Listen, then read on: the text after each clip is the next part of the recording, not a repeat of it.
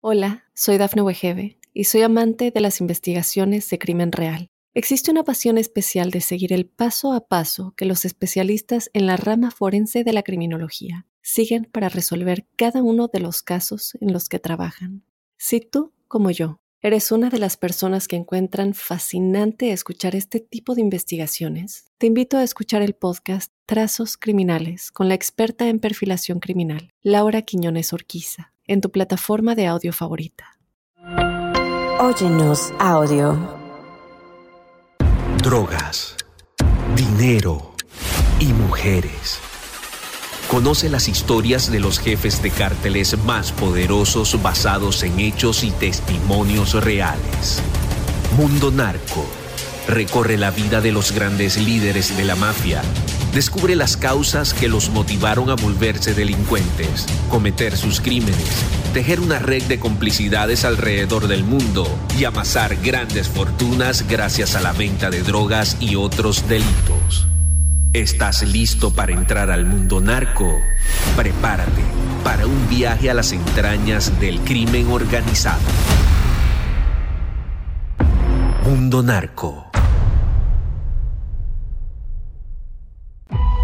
Bienvenidas y bienvenidos a Mundo Narco. Como saben, cada episodio eh, pues desvelamos, descubrimos y nos adentramos también a los secretos de la mafia. Gracias que nos está acompañando. Por favor, suscríbase en Spotify, en Apple Podcast, en Amazon Music y en Radio para que les notifique el sistema y sean los primeros en disfrutar de estas historias del mundo de Lampa. Eh, pues estos episodios de Mundo Narco, como saben, no serían tal sin la presencia de mi querido amigo, colega, compañero de batallas Jesús Lemus, quien es autor de varios libros acerca de narcotráfico y sus nexos con la clase política y empresarial de México. ¿Cómo estás, mi querido Jesús? Te mando un abrazo. Gracias, José Luis. Gusto saludarte como siempre. Es un placer estar aquí contigo y con nuestra audiencia de este podcast del Mundo Narco, pues tratando de desvelar los secretos de la mafia. Siempre un placer poder platicar contigo de estos temas que no fácilmente se encuentran en cualquier medio de comunicación. No, no se encuentran en cualquier medio de comunicación y hemos sido muy puntuales en el seguimiento de estos de estas historias de la mafia que les compete pues prácticamente a toda la sociedad mexicana y hay un común denominador también en América Latina que son estos narcogobiernos, ¿no? Si no son con delincuentes, son con mafias, son con cárteles, pero siempre existe esta variante en la que el gobierno no podría tener esa fluidez económica ni esos compadrazgos criminales, obviamente sin la anuencia de todas estas organizaciones criminales, mi querido Jesús. Y hoy nos compete un caso del que hemos hablado bastante en el episodio anterior, que nos alegramos porque era el episodio 50, eh, de Salvador Cienfuegos Cepeda, Cepeda, perdón, quien fuera el secretario de la Defensa Nacional en México, un sujeto que estuvo fuertemente ligado a varias organizaciones criminales, ya lo hemos mencionado en el pasado, y también un caso que hoy merece análisis y no queríamos dejarlo pasar, el momento en el que agentes de seguridad estadounidenses escucharon en un teléfono intervenido las conversaciones de miembros de un cártel que hablaban de una figura poderosa y sospechosa conocida como el padrino. Y ese tal padrino pues no era nada más y nada menos que Salvador Cienfuegos Cepeda, eh, este personaje de un aspecto físico pues duro, un sujeto que se ve que es reacio, que es firme en su toma de decisiones eh, y lo confirmaron las autoridades en Estados Unidos que estaba ligado fuertemente a narcotráfico, lavado de dinero e inclusive lo aprenden en territorio estadounidense. Vámonos por partes, mi querido Jesús, ¿cómo fue la aprehensión? De Salvador Cienfuegos Cepeda y por qué se da. Tú escribiste un libro eh, acerca de este, bueno, no acerca de este personaje, pero incluiste este personaje y has seguido puntualmente este caso en específico. Así es, querido José Luis. Primero hay que decirle a nuestra audiencia que la detención del general Salvador Cienfuegos Cepeda, bueno, básicamente la investigación del general o sobre el general Salvador Cienfuegos Cepeda por parte de la DEA y sus nexos con el narcotráfico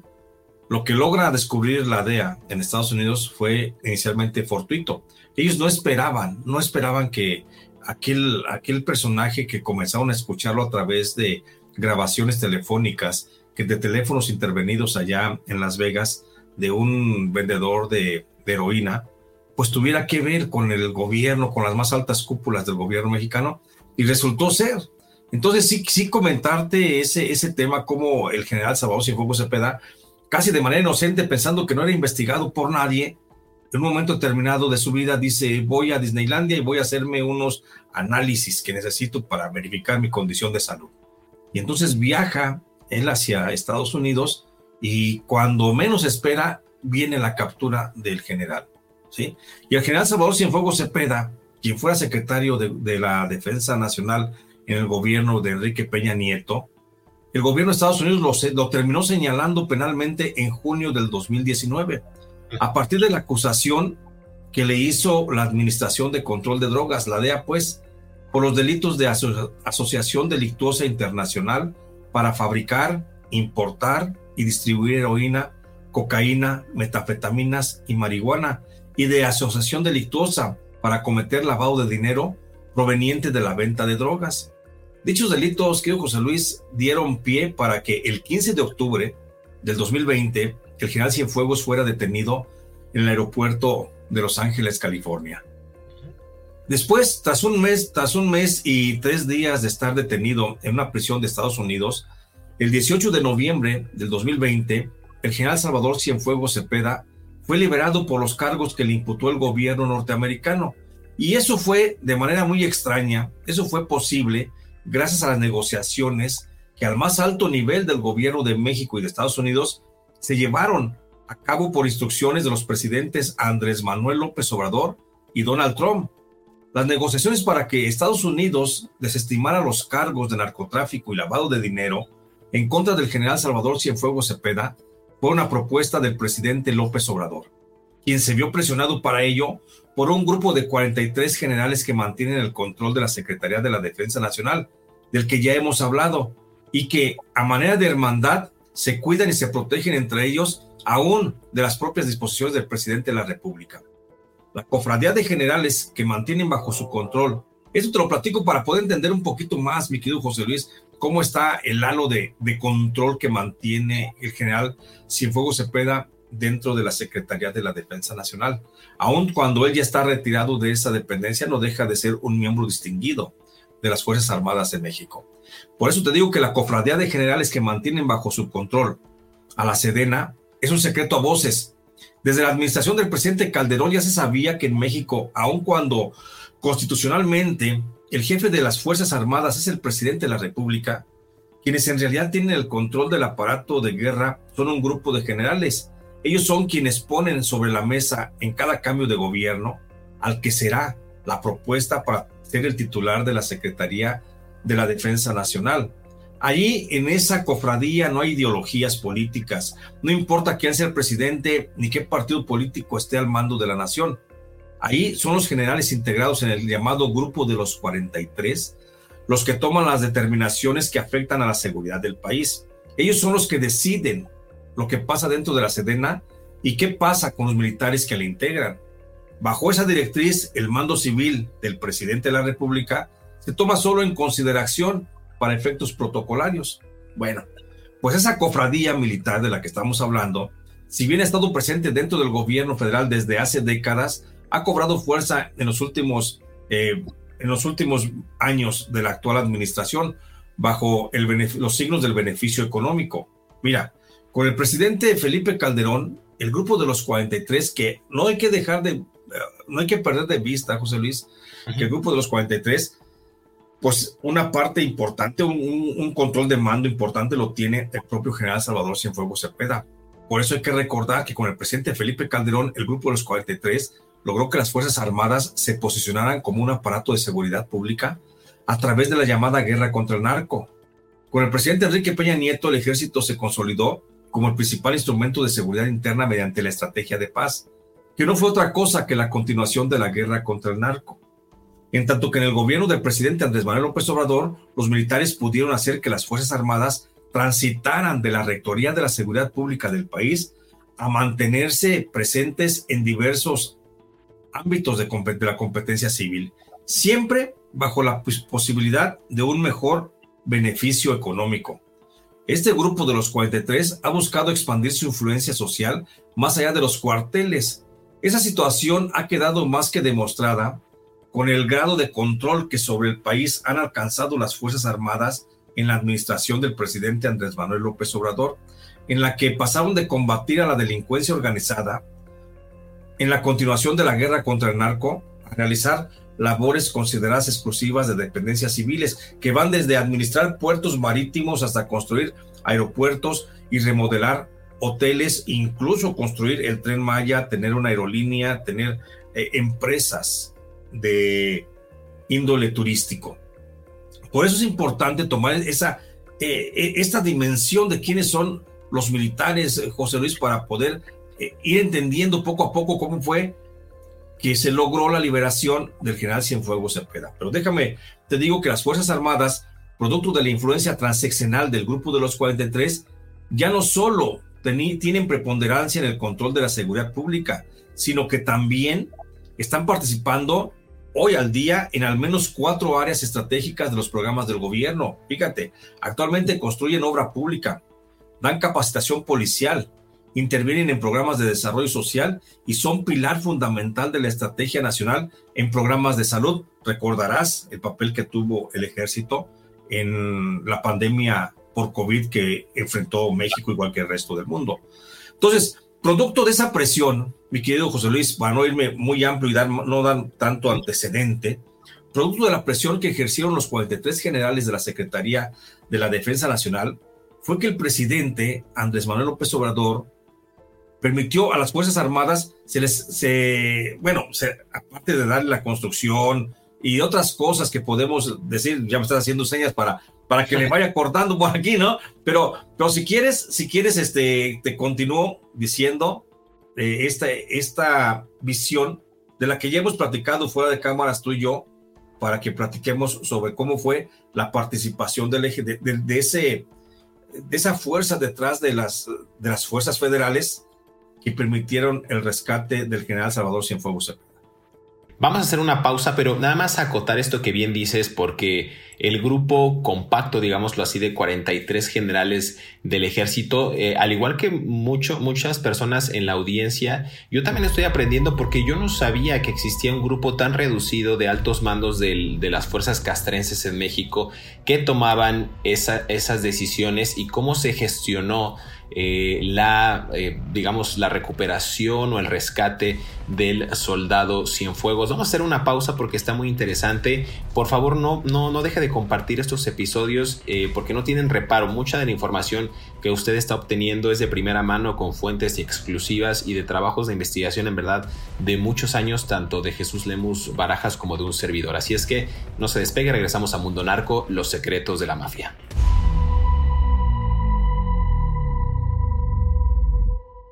Hola, soy Dafne Wegebe y soy amante de las investigaciones de crimen real. Existe una pasión especial de seguir el paso a paso que los especialistas en la rama forense de la criminología siguen para resolver cada uno de los casos en los que trabajan. Si tú, como yo, eres una de las personas que encuentran fascinante escuchar este tipo de investigaciones, te invito a escuchar el podcast Trazos Criminales con la experta en perfilación criminal, Laura Quiñones Orquiza en tu plataforma de audio favorita. De acuerdo con la Oficina en Washington para Asuntos Latinoamericanos, la WOLA, el mandato de Cienfuegos fue marcado por la Comisión de Recurrentes Violaciones Graves de Derechos Humanos por el Ejército. Según la autora del análisis, Cienfuegos era conocido por defender la actuación de los elementos militares ante denuncias de abusos graves, como ocurrió en el caso de las personas ejecutadas extrajudicialmente en Tlatlaya. Hasta impidió que integrantes del GIEI, grupo de personas expertas nombradas por la Comisión Interamericana de Derechos Humanos, entrevistaran a soldados en el caso Ayotzinapa. Fue así que el 15 de octubre del 2020, Autoridades estadounidenses detuvieron al general Cienfuegos acusándolo de haber cometido diversos delitos en colusión con un grupo de delincuencia organizada, con base en una investigación de la DEA. El presidente Andrés Manuel López Obrador, en un presunto contexto de presiones por parte del ejército, trabajó arduamente por evitar que Cienfuegos fuera enjuiciado en Estados Unidos, en un proceso sin precedentes. México buscó el regreso de Cienfuegos amenazando a Estados Unidos con expulsar a los agentes de la DEA del país si el gobierno norteamericano no accediera a la petición. Así, Cienfuegos regresó a México en noviembre a la luz del conocido contexto de la falta de rendición de cuentas de las Fuerzas Armadas, sobre todo tratándose de altos mandos. Diversas personas expertas advirtieron que con el regreso del general a territorio mexicano quedaría descartada la posibilidad de una investigación imparcial y diligente.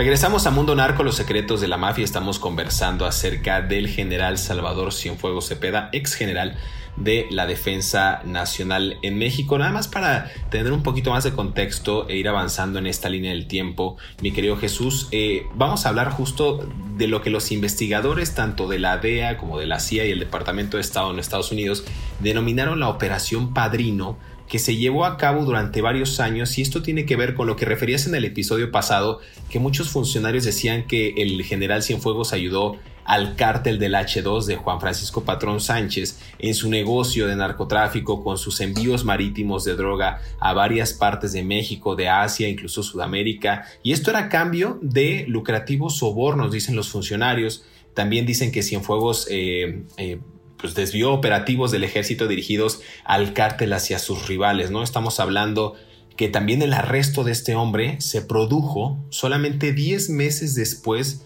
de que otro alto funcionario que dirigió el equivalente mexicano al FBI, es decir, la Secretaría de Seguridad Pública, fue acusado en Nueva York de aceptar sobornos mientras estaba en el cargo para proteger, entre otros, organizaciones criminales al de Sinaloa. Me refiero a Genaro García Luna. Entonces, por ahí se gesta una historia bastante interesante y también significaría que ambos hombres resultarían sentenciados dos figuras de alto rango con más respeto entre los comandantes que supervisaban perdón, esta supuesta este, guerra contra las drogas en México. Es muy interesante ver este caso, cómo lo estás manejando Jesús, porque se trata de un personaje de alto nivel. Creo que como bien menciona, si el presidente era justo el comandante, el supremo comandante de las Fuerzas Armadas, no creo que tuviera ese papel como tal porque los generales sí tienen un peso importante en un país como México que se pinta o se, se, está perfilando a tener estos tintes autoritarios mediante las fuerzas castrenses. Ya lo decías tú,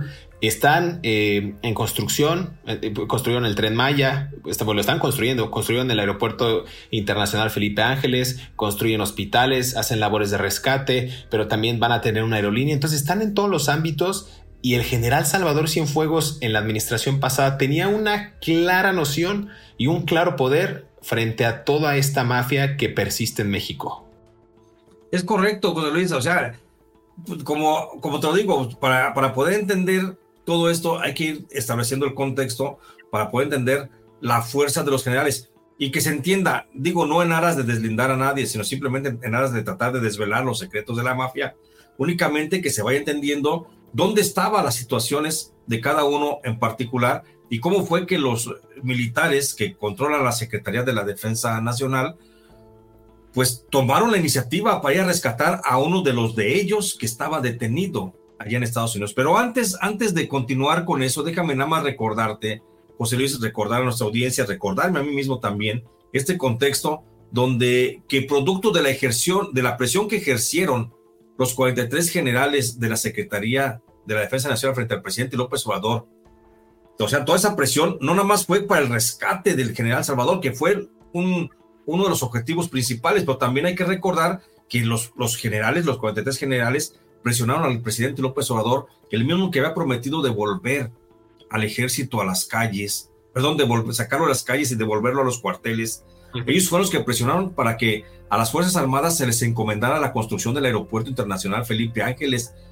la construcción de 2.700 sucursales del Banco del Bienestar y se le cedió la concesión de construcción de dos tramos de la obra insignia de la Cuarta Transformación, el famoso Tren Maya. Además, las Fuerzas Armadas, hasta el día de hoy, han sido responsables de la remodelación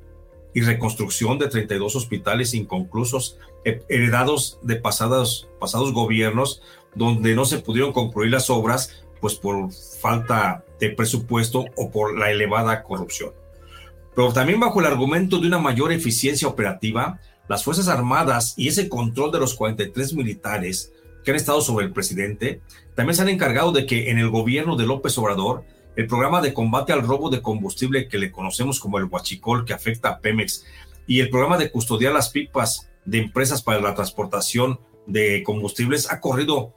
por cargo de las fuerzas federales. Otras tareas que han asumido las Fuerzas Armadas son el plan de seguridad en la frontera norte y sur del país para frenar el flujo de migrantes indocumentados. Asimismo, a su cargo corrió también la construcción de 127 cuarteles para la Guardia Nacional, el apoyo logístico para programas de siembra de árboles frutales denominados Sembrando Vidas, el diseño y ejecución de programas de becas de trabajo para jóvenes que se llama Jóvenes Construyendo el Futuro, el programa de distribución gratuita de fertilizantes y la supervisión, entre otras, de la entrega de recursos económicos para diversos programas. Mira, entre los generales visibles que en el interior de la Secretaría de Defensa Nacional se mencionan como integrantes del grupo de los 43 y que son los que prácticamente se encuentran por encima del presidente López Obrador. Se encuentra, por ejemplo, Crescencio Sandoval, que es el actual secretario de la Defensa Nacional. En el grupo también se encuentra el general Agustín Radilla Suástegui, el general Gabriel García Rincón, el general Carlos Arturo Pancardo Escudero, el general Ricardo Trevilla Trejo, el general Eufemio Alberto Ibarra Flores, el general Follón Van Lissom y el general José Gerardo Vega Rivera todos miembros de la plana mayor de la Secretaría de la Defensa Nacional en la administración del presidente López, López Obrador. Pero también se mencionan como miembros de ese grupo selecto de generales a otros como Gerardo Clemente, Ricardo Vega García, Guillermo Galván, el general Salvador, por supuesto, Salvador Cienfuegos Cepeda, Arturo Granados Gallardo, Eduardo Emiliano Sara Telanderos, Pedro Felipe Burrola Ramírez, Alejandro Saavedra Hernández y Miguel Enrique Balín Osuna. A estos militares, a excepción del indiciado Salvador Cienfuegos Cepeda, se les atribuye haberse apersonado ante el presidente Andrés Manuel López Obrador para que a través de la vía de la diplomacia se gestionara la liberación del general Cienfuegos y se entregara a este soldado por parte del gobierno norteamericano al gobierno mexicano. Una fuente cercana a la presidencia de la República, de esas que el presidente dice que no existen, pero que pululan, por supuesto, indicó que el presidente López Obrador no tuvo más opción que ceder a las pretensiones de los generales para ir en una misión diplomática a rescatar al, general Salvador Cienfuegos Cepeda de la justicia norteamericana. Lo que menos necesitaba la cuarta transformación en el inicio de esa gestión, en la cauda de problemas que ya encaraba, era un rompimiento con el mando militar. Por eso y por esa razón se instruyó al entonces canciller Marcelo Ebrard para que realizara negociaciones al más alto nivel con el gobierno de Estados Unidos, a fin de que dejara de, dejaran de señalar al general Cienfuegos como un vil narcotraficante y fuera repatriado a México. La negociación entre el canciller Marcelo Ebrard y el embajador de Estados Unidos en México, entonces Christopher Landau, surtió efecto. Se acordó que el fiscal Alejandro Gersmanero y el fiscal general de Estados Unidos, William Barr, entraran en un diálogo para concretar la entrega del general. Sí, no sé si quieres hacer una pausa, le sigo, mi querido José Luis. Es que me parece muy interesante, me gustaría eh, plantear un, tema también. Digo, me, encanta esta línea del tiempo que estás haciendo y estas referencias de los con nombre y apellido de los generales que están eh, inmiscuidos o que estuvieron involucrados en el rescate del soldado Cienfuegos. ¿Tú crees que en este andar y devenir de instituciones tanto mexicanas como estadounidenses que nos darás mayor detalle de ello, ¿no crees que también pone entredicho el papel de Estados Unidos en esta guerra contra el narco? Durante muchos años, los oficiales estadounidenses han influido en la formulación, financiamiento, estrategias para combatir al narco en México y han dependido justo de las organizaciones mexicanas para ejecutar las operaciones, para recabar la inteligencia eh, y en general para hacer esta cooperación en materia de seguridad algo realmente bilateral. Pero creo que estas acusaciones de líderes mexicanos del narco inmiscuidos con políticos de alto nivel también de alguna manera no crees que debilita a las autoridades estadounidenses en su famoso discurso de la guerra contra las drogas? Yo lo veo así porque eh, esa negociación que hablas, que se gesta a través de estos mandos grandes del ejército, pues deja muy mal parado a Estados Unidos, ¿no? Bueno, sí, sí, siempre y cuando el combate a las drogas por parte del gobierno norteamericano fuera en serio. Pero como sabemos que también es parte de un circo lo que hace el gobierno norteamericano diciendo que combate a las drogas cuando también los grandes narcotraficantes de ellos se encuentran dentro de las principales organizaciones de, que dicen combatir a las drogas. No me digan, el cártel más grande del mundo es el cártel de la DEA.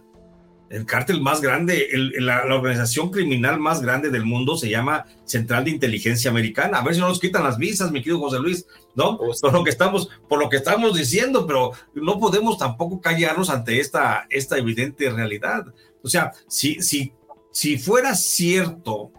el combate contra las, las drogas que hace el gobierno norteamericano, sin duda alguna estaríamos hablando de que esta postura de ceder a una presión diplomática para entregar a un narcotraficante de regreso a México afectaría, por supuesto, seriamente al, al crédito de las acciones de combate a las drogas de Estados Unidos, sin duda alguna. Pero como te digo, si partimos también del principio de que es un narcocirco lo que están haciendo el gobierno norteamericano en ese supuesto combate contra las drogas en México, donde misteriosamente, como lo hemos referido en otros espacios, querido José Luis, misteriosamente Estados Unidos no tiene cárteles visibles.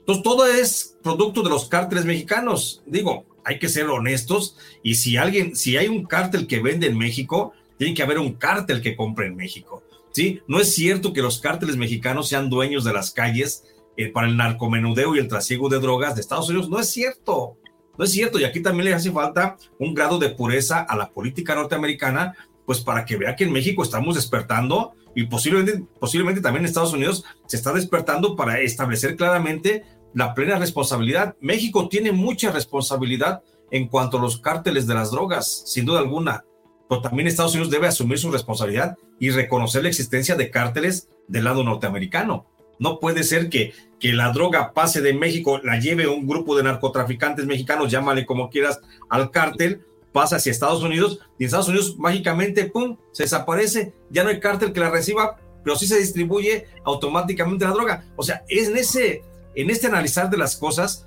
no coinciden pues esa postura. Por eso yo sigo insistiendo, te digo, a reserva de, de, de la sanción que pueda haber, ¿no? La persecución que pueda haber, el mayor cártel de las drogas en América Latina se llama,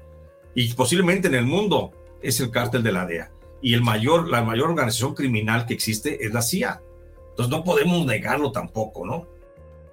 Aquí hay un, retomo una frase para cerrar este bloque de, del ex jefe de operaciones internacionales de la DEA que decía en, en un artículo del New York Times, y lo voy a leer textual, que decía la, la, dificultad de trabajar en México donde hay este nivel de corrupción es que nunca sabes realmente con quién trabajas. Pero es que es como darse un autogol también lo que dices, porque claro que sabes con quién trabajas. Al ser tú la central de inteligencia de Estados Unidos, una de las más connotadas, de ser la agencia antidrogas por antonomasia, oye, tú sabes con quién te estás enfrentando y con quién vas a negociar. Si en México se hace, si en otros países se hace, tú sabes realmente con quién operas, a quién infiltras. Eh, las operaciones que haces. Hemos visto desde las operaciones Rápido y Furioso hasta operaciones para capturar eh, a capos mexicanos como Joaquín El Chapo Guzmán. Estamos viendo cómo negociaron para regresar a Salvador Cienfuegos Cepeda. Entonces, ahí está, dadas las condiciones de la hipocresía, tanto de las organizaciones en México como de las organizaciones estadounidenses que no se hacen responsable de su parte del negocio y lo hacen creer como si todo fuera una afectación directa de su país vecino, mi querido Jesús. Déjame hacer una pausa aquí en Mundo Narco y regresamos para seguir conversando acerca de estos secretos de la mafia.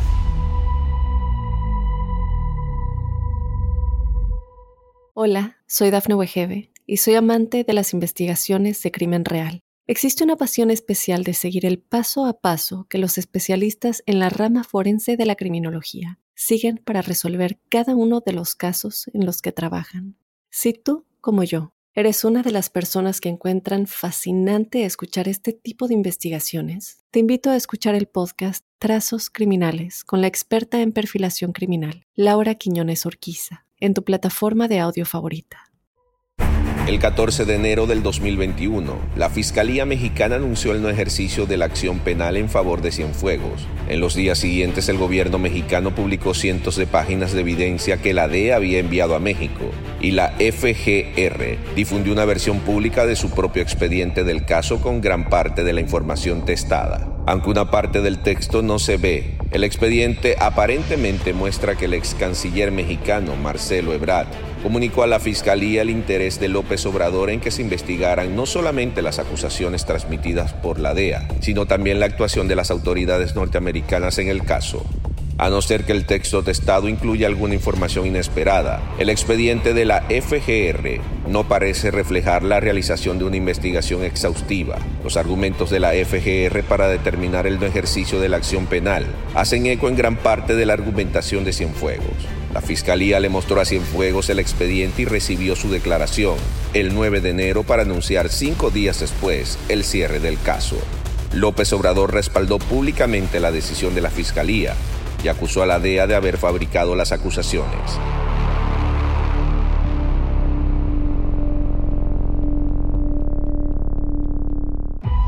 Regresamos a Mundo Narco, los secretos de la mafia. Estamos conversando acerca del el exsecretario de la Defensa Nacional, Salvador Cienfuegos Cepeda. Déjame retomar, mi querido Jesús, una declaración que me parece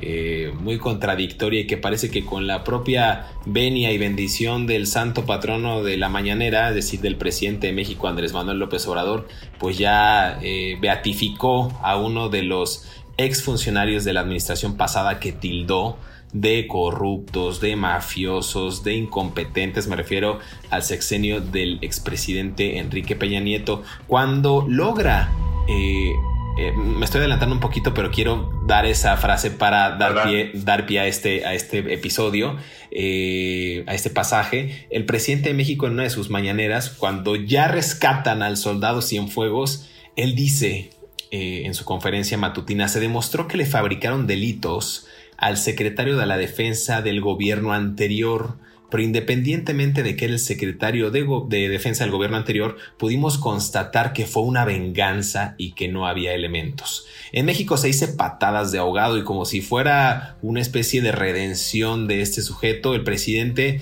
intentó a toda costa defender la postura que bien mencionas de salvar a este, a este personaje impidiendo que la propia institución, eh, la Sedena, se manchara de este gran atisbo, de esta gran nube de narcotráfico y delincuencia organizada. Parto de, este, de, esta declaración, digamos, final ya cuando ocurrieron los hechos, pero realmente el gobierno de México tenía una necesidad de fabricarle como, como esta teoría de que, de que fue una venganza por parte de la administración, que le quisieron fabricar delitos, pero en la praxis hubo una serie de, de, hechos tal cual donde él sí fungió pues también como un líder de la mafia, Jesús.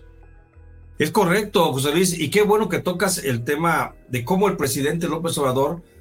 ha dado patadas de ahogado tratando de defender la honorabilidad del general Cienfuegos Cepeda. Porque hay que recordar que apenas se dio la detención del general Cienfuegos Cepeda allá en el 2020, hay que recordar que justamente fue el propio López Obrador quien dijo a pregunta expresa de periodistas de la conferencia mañanera, él mismo dijo que la detención del general Salvador Cienfuegos Cepeda en Estados Unidos acusado de narcotráfico era una muestra más de la decadencia en la que había estado el gobierno de Enrique Peña Nieto. O sea, de entrada, la primera declaración que, le pueden arrancar los periodistas a López Obrador lo, lo refiere como parte de un entramado corrupto en el que prevaleció el país. ¿Sí? Entonces, después cambia la postura, va cambiando y va suavizando la postura el presidente López Obrador hacia el general Salvador Cienfuegos Cepeda hasta convertirlo prácticamente en un mártir nacional. Pero, no, no quiero terminar este capítulo, mi querido José Luis, si me lo permite, si me lo permite nuestra audiencia, sin explicar un poquito que las negociaciones para la liberación del general Salvador Cienfuegos Cepeda cuando estuvo detenido en Estados Unidos, aun cuando corrieron por cuenta de la Cancillería mexicana a cargo de Marcelo Ebrard entonces, también fueron entre Alejandro Gersmanero y el fiscal, el procurador de justicia de Estados Unidos, William Barr. Y no fueron ásperas esas negociaciones, se llevaron por supuesto en los mejores términos. Después de todo, los dos fiscales habían entablado buenas relaciones a partir de dos reuniones previas que habían tenido, una el 19 de diciembre del 2019 y otra el 5 de enero del 2020, en las que habían acordado trabajar conjuntamente para combatir a los cárteles mexicanos de las drogas, con la permanente premisa del respeto a la soberanía nacional de México que antepuso el fiscal Gersmanero frente a su homólogo estadounidense. De esa forma, fue que gracias a la negociación de Gersmanero, el miércoles 18 de noviembre del 2020, la jueza Carol B. Amon de la Corte del Distrito Este de Nueva York desestimó los cargos de narcotráfico y lavado de dinero que se habían levantado contra el general Salvador Cienfuegos Cepeda, recurriendo para ello a la figura jurídica de que en Estados Unidos le llaman moción de despido, que no es otra cosa más que un recoveco legal que permite repatriar, a un inculpado de violar las leyes norteamericanas a cambio de que sea juzgado en su país de origen, siempre y cuando se corrobore que existen elementos y obren las pruebas suficientes para ser juzgado en su país por violaciones a las leyes locales. Bueno, bajo ese entendido, bajo ese entendido, el gobierno mexicano logró la repatriación del general Salvador Cienfuegos Cepeda a suelo mexicano.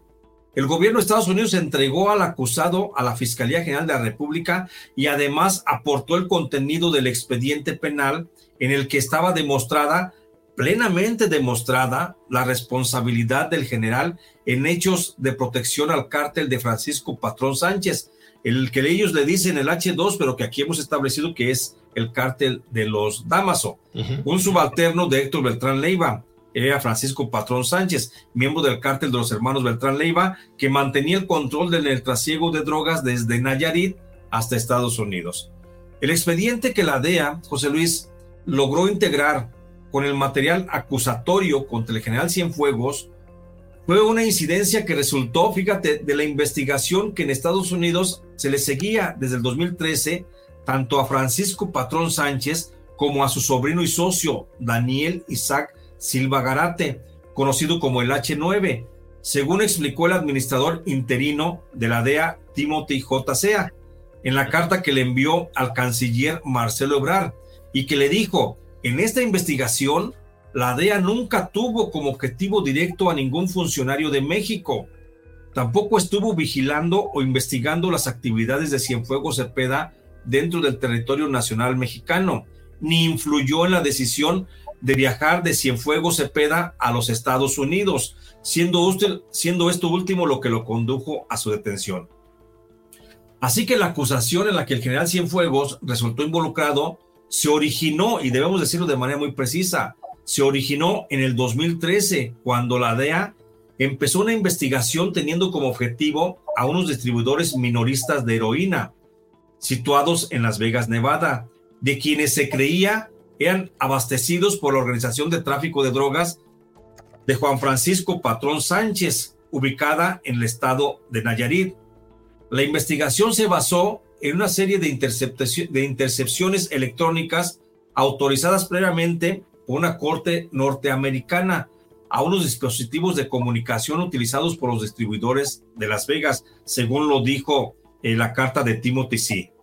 Timothy C. En ese mismo documento, damas para ir señalando, se señaló a manera de justificación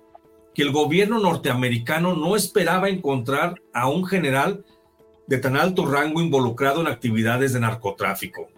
La investigación siguió su curso y en el 2015 la DEA estableció que había algunos vínculos entre Francisco Patrón Sánchez y la investigación local que se estaba realizando en Estados Unidos. Posteriormente, la DEA presentó estas pruebas a la Fiscalía de Distrito del Este de Nueva York y a su vez esa oficina aceptó la investigación con fines de enjuiciamiento federal. Fue en el 2016 cuando la DEA obtuvo el permiso para realizar unas intercepciones electrónicas del Fuero Federal en Estados Unidos, cuyo objetivo principal era Daniel Isaac Silva Garate. No hubo intercepción electrónica hechas en territorio nacional mexicano. Todas las intercepciones, las comunicaciones se hicieron en, dispositivos de comunicación que, se, que utilizaba Silva Garate y que se comunicaba con ellos, con Francisco Patrón Sánchez, y que fueron identificados más adelante con otro personaje que fue el general Salvador Cienfuegos Cepeda y cuyas intercepciones ocurrieron en Estados Unidos. Entre las pruebas que el gobierno de Estados Unidos aportó a la Fiscalía General de la República para que el general Cienfuegos fuera sometido a investigación en suelo mexicano bajo las leyes de los, de los mexicanos, se encuentra un legajo de 748 hojas en el cual se citan detalladamente las comunicaciones que sostuvo Daniel Silva Garate, el H9, con el general Cienfuegos Cepeda y Francisco Patrón Sánchez, el H2. En esas comunicaciones no queda, José Luis, ninguna duda de los nexos de complicidad entre el titular de la Sedena y el cártel de Francisco Patrón para formar una empresa criminal de trasiego de drogas con la protección del ejército. Incluso, hay que decirlo, en las comunicaciones interceptadas por el gobierno de Estados Unidos, que se le entregaron al fiscal Alejandro Gersmanero como prueba para enjuiciar al ex titular de la Sedena, se establece que el general Salvador Cienfuegos Cepeda era identificado bajo el nombre clave de El Padrino y o Cepeda, en tanto que Daniel Silva, el H9, utilizaba como nombre clave el de Samantha cuando se comunicaba con el padrino. A su vez, Francisco Patrón Sánchez, el H2, utilizaba la clave Spartacus. Así están registrados en todas las comunicaciones que sostuvieron a partir del 9 de diciembre del 2015. De acuerdo con las investigaciones del gobierno norteamericano, que Alejandro Gersmanero desestimó y desechó, fue el general Salvador Cienfuegos Cepeda quien motivó la asociación criminal entre la Sedena y el cártel de Francisco Patrón Sánchez, en un mensaje de texto con evidentes errores gramaticales y de sintaxis, enviado por Cienfuegos a Daniel Silva, le dijo, Hijo, en verdad si usted no se arrima a GDL, o sea, Guadalajara, para que lo traigan a conocerme, ya no lo invitaré, porque ya son muchos pretextos, yo le seguiré queriendo igual, pero si no hay confianza, ¿qué quiere que hagamos? voy a hacer cosas muy grandes si me toca verlos a uno de los dos. A lo que Daniel Silva respondió en ese mismo hilo de la comunicación. Le dijo el narcotraficante al general, no, ¿cómo cree? Ya saldrá mi camión, no le fallaré, mi tío, ya me mandó para con usted. En la misma conversación, el general Salvador Cienfuegos le respondió a su contacto Daniel Silva dando algunas instrucciones. Le dijo, ok, me avisa cuando llegue, no se asuste. Yo mandaré cinco camionetas o tres para quedarme con dos donde lo voy a esperar. Las camionetas serán negras, con vidrios oscuros y con los códigos prendidos. Después de esa conversación, se presume que quedaron establecidos los nexos de complicidad entre la Sedena de Cienfuegos y el cártel de Francisco Patrón Sánchez. Eso se desprende del mensaje que le hizo llegar Daniel Silva a su tío Francisco Patrón, en el que le refiere la aceptación del general Cienfuegos para brindarle protección. Le dice que a usted jamás se lo van a chingar con marinos ni con militares y que a partir de mañana tampoco la PFP, que sería la Policía Federal Preventiva, lo habrá de molestar. A lo largo del expediente criminal que la DEA entregó al fiscal Alejandro Gersmanero, sobre, la sobre los actos delictivos que cometió el general Salvador Cienfuegos Cepeda, existen decenas de referencias en las comunicaciones interceptadas que hablan de las buenas relaciones entre el cártel de Francisco Patrón Sánchez y el general Salvador Cienfuegos, quienes en múltiples ocasiones resalta que dicha organización criminal habría de contar siempre con la ayuda de la Sedena a su cargo, y hasta le expresa que se puede dar cuenta de que desde que comenzaron las comunicaciones entre ellos, ya no se han presentado operativos militares en la zona de Nayarit, que era la base de operaciones de ese grupo delictivo. A pesar de toda esa evidencia, a la que se agregaron fotografías de vehículos, personas e inmuebles vinculados con la actividad del cártel del H2, que actuó en colusión con el general Cienfuegos para el trasiego de drogas hacia Estados Unidos, el fiscal Alejandro Gersmanero fue omiso. En escasos dos meses, desde el 18 de noviembre de 2020 hasta el 13 de enero del 2021, la Fiscalía General de la República tiró la investigación que, sin, sin escatimar recursos, le llevó años a la DEA a realizar. El 13 de enero del 2021, a través del comunicado de prensa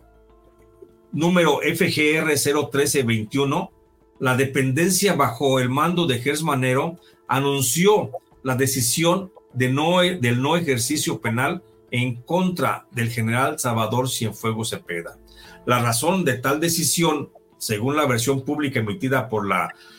Fiscalía General de la República, fue que del análisis correspondiente, cito, se llegó a la conclusión de que el general Salvador Cienfuegos Cepeda nunca tuvo encuentro alguno con los integrantes de la organización delictiva investigada por las autoridades norteamericanas y tampoco sostuvo comunicación alguna con ellos, ni realizó actos tendientes a proteger o ayudar a dichos individuos. Tampoco se encontró prueba alguna de que hubiera utilizado ningún equipo o medio electrónico, ni que hubiera emitido orden alguna para favorecer al grupo delictivo señalado en este caso. En ese mismo comunicado, que José Luis, ya, ya, ya casi termino, en ese mismo comunicado, el fiscal Gers Manero añadió que del análisis de su situación patrimonial, la del general Salvador Cienfuegos, y el cumplimiento de sus obligaciones fiscales, no apareció dato alguno o síntoma de obtención de ingresos ilegales o acrecentamiento de su patrimonio fuera de lo normal de acuerdo con sus percepciones en el servicio público. Y concluyó que por los motivos anteriores y con base en el razonamiento y pruebas aportadas en la carpeta correspondiente, la Fiscalía General de la República, a través de la Subprocuraduría especializada en investigación de delincuencia organizada, la CEIDO, había determinado el no ejercicio de la acción penal en favor del general Salvador Cienfuegos Cepeda. Ese fue el caso, yo creo, más grande de impunidad que se registra en la administración del presidente López Obrador. Pues es un caso muy relevante que nos va a requerir otros episodios más aquí en Mundo Narco, porque con esto que acabas tú de mencionar y que haces un gran arco narrativo sobre la historia de Salvador Cienfuegos Cepeda, queda demostrado, queda pues de facto que este hombre sí tuvo una complicidad más allá de un simple aval, más allá de un, de un palomear y decir, bueno, sí, de una simple autorización. No, él estuvo de lleno, él, él tuvo conocimiento de cada uno de los pasos que daba la organización del H2, quién operaba, quién hacía, incluso acabas de referir que pudo haberse reunido con narcotraficantes, tal cual para gestionar y para operar a lo largo y ancho de la República Mexicana. Todo quedó documentado en un gran expediente que hace la DEA y que finalmente pues la Fiscalía General de la República a cargo de Alejandro Gertz Manero pues simplemente lo desecha y lo desestiman todos los cargos, inclusive diciendo pues no se le comprobó nada, no tiene ingresos extras, no se ve que su fortuna haya crecido, cuando a todas luces él se enriqueció a costa del narcotráfico mexicano y obtuvo grandes beneficios a través de las distintas mafias en México, mi querido Jesús.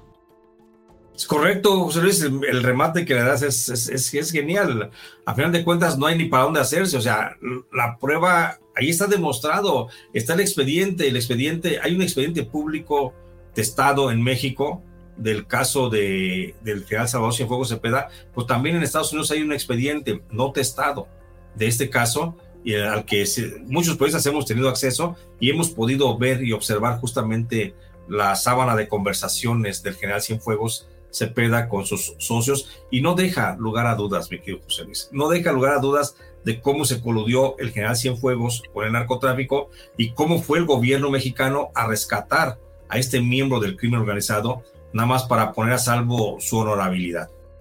Totalmente. En el siguiente episodio, nada más para adelantarles, vamos a hablar justo eh, igual de Salvador Cienfuegos Cepeda, pero me gustaría abordar cómo fueron sus días en, en el centro metropolitano de detención en Brooklyn, en Nueva York, ver cómo nada más le dieron una cobija extra frente al frío que tenía, a pesar de que solamente tenía permitido eso, un pequeño jabón, una pasta de dientes, un cepillo y una toalla como cuando lo trasladaron de la ciudad de Los Ángeles a Oklahoma no comió ni tomó agua. Entonces ver las condiciones en las que él vivía en opulencia y con todos los lujos y con todas las disposiciones que ofrecía el Estado mexicano, hacer un reo más pidiendo una cobija para guarecerse de las pésimas condiciones que luego hay en la Gran Manzana en Estados Unidos. Mi querido Jesús, te mando un gran abrazo, pero quiero invitar a toda la gente que nos está sintonizando y que es fan del programa, que por favor se suscriba, que le dé ahí en el botón de suscribir en Spotify, en Apple Podcast, en Amazon Music, en iHeartRadio para que les llegue la notificación y ustedes sean los primeros en disfrutar de estas historias. Por favor, síganos en nuestras redes sociales a Jesús Lemus Barajas y a un servidor, José Luis Montenegro. Nos encuentran así con nuestros nombres en todas las plataformas sociales. Mi querido Jesús, muchas gracias. Nos escuchamos en el próximo episodio. Gracias, José Luis, pendientes. Hasta pronto.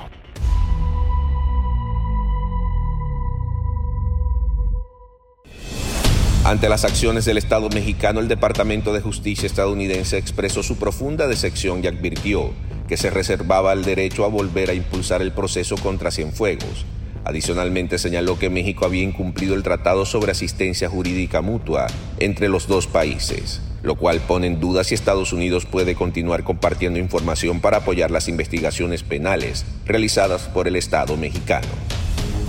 Lo anterior es preocupante, tomando en cuenta que la información en poder de Estados Unidos puede ser importante para ayudar a esclarecer casos de graves violaciones de derechos humanos en México, por ejemplo el caso Ayotzinapa. Cabe mencionar que en los primeros dos años de su mandato, López Obrador creó una nueva fuerza, la Guardia Nacional para sustituir a la Policía Federal. A pesar de ser en teoría una fuerza civil, en la práctica la Guardia Nacional opera como parte de las Fuerzas Armadas. Su estructura es militar. La mayoría de sus elementos son militares. Su comandante es un general. En el 2020 se reveló que la Guardia está bajo la coordinación operativa del ejército. Si te gustó este episodio, active el botón de seguir en la plataforma que nos estés escuchando, ya sea en Spotify, Amazon Music, Apple Podcast o iHeartRadio. Mundo Narco es un producto original de Mundo Now, todos los derechos reservados. Hola, soy Dafne Wegebe y soy amante de las investigaciones de crimen real. Existe una pasión especial de seguir el paso a paso que los especialistas en la rama forense de la criminología siguen para resolver cada uno de los casos en los que trabajan. Si tú, como yo, eres una de las personas que encuentran fascinante escuchar este tipo de investigaciones, te invito a escuchar el podcast Trazos Criminales con la experta en perfilación criminal, Laura Quiñones Orquiza, en tu plataforma de audio favorita.